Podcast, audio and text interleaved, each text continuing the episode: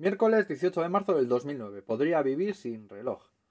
Y cambiar el insolente sonido del despertador por el abrazo templado de los primeros rayos del sol del amanecer. Sabría que es temprano al caminar junto a los estudiantes que se dirigen a la escuela del otro lado de mi calle y junto con sus charlas, sus risas y mis recuerdos llegaría a la estación a tiempo porque los trenes estarían llenos ya de personas que al estar allí me confirman que la hora es la adecuada. Comería cuando tuviese hambre y trataría de dormirme a la par que el sol cuando la luna se desperezase y el cielo se apagase.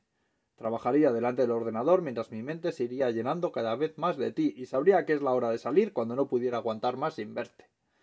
Y si no me importa el tiempo, cuando estoy tratando de entender la forma de tus ojos, ¿para qué quiero un reloj? Conclusión, hay momentos en los que simplemente me apetece escribir algo, no, no, ha tenido por qué pasar nada en concreto, pero me gusta imaginar historias a modo de sueños paralelos a mi vida, como dándole la vuelta a las horas de mis días.